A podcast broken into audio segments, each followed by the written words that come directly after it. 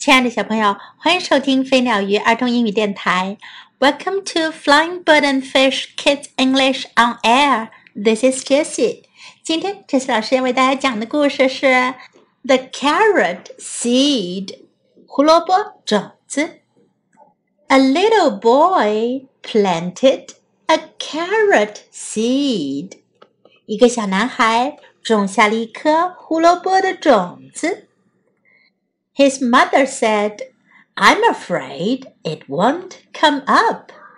他的妈妈说：“我恐怕它长不出来。” His father said, "I'm afraid it won't come up."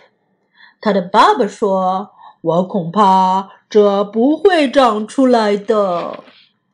And his big brother said, "It won't come up."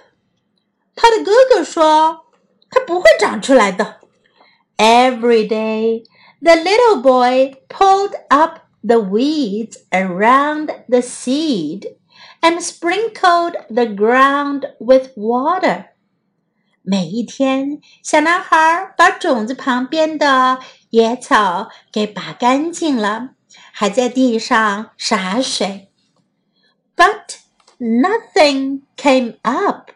可是没有什么东西长出来，and nothing came up，还是没有东西长出来。Everyone kept saying it wouldn't come up，每个人都说它不会长出来了。But he still pulled up the weeds around it every day and sprinkled the ground with water. 可是他还是每天都拔去周围的野草，给地上洒水。And then one day，后来啊，有一天，a carrot came up，长出来一颗胡萝卜。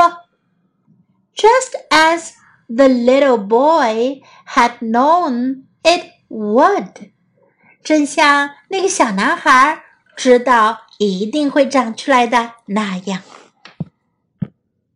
小朋友，如果你也像这个小男孩一样坚信一件事情会发生，可是周围的大人们都说它不会发生的，那么你们还会不会坚持自己的信念呢？还会不会坚持说它一定会发生，然后坚持去为它而努力呢？这就是这个故事要给我们讲的哟。在这个故事中，我们还可以学到一些英文。A little boy，一个小男孩。A little boy，a little boy，和它相对的就是 a little girl，一个小女孩。Are you a little boy or a little girl？你是小男孩还是小女孩呢？I'm afraid it won't come up。我恐怕它不会长出来。I'm afraid。我恐怕。I'm afraid it won't come up. I'm afraid it won't come up. It won't come up. 它不会长出来。 it won't come up. It won't come up.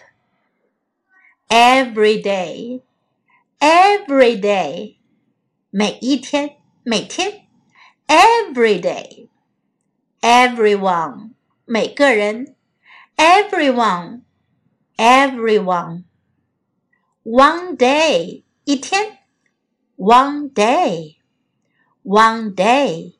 有一天。 Now let's listen to the story once again.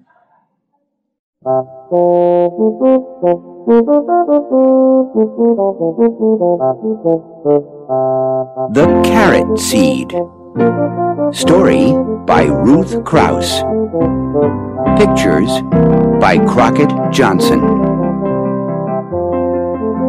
In the story you are about to read, you will hear this sound. This is the sound of a page turning. When you hear it, you will know it is time to turn the page. Now, turn to the first page of the story.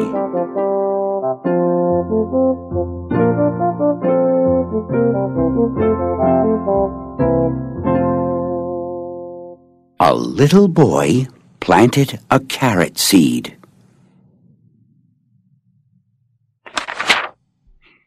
His mother said, I'm afraid it won't come up.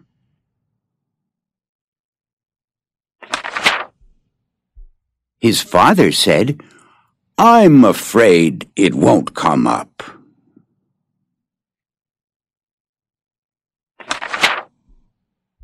And his big brother said, It won't come up.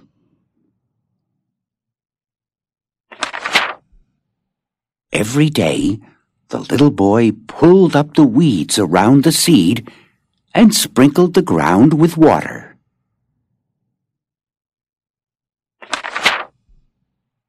But nothing came up.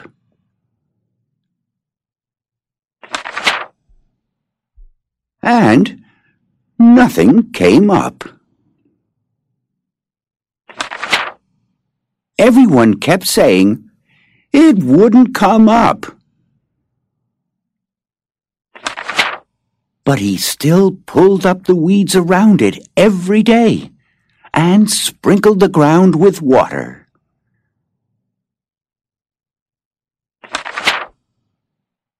And then, one day,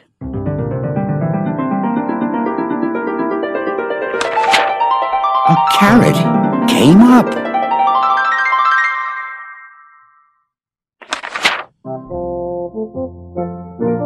Just as the little boy had known it would.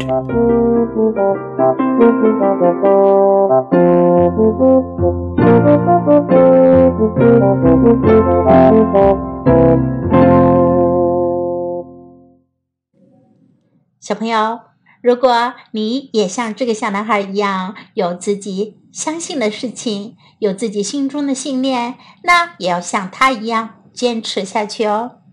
梦想就要为你的梦想而努力，对吗？Time to say goodbye.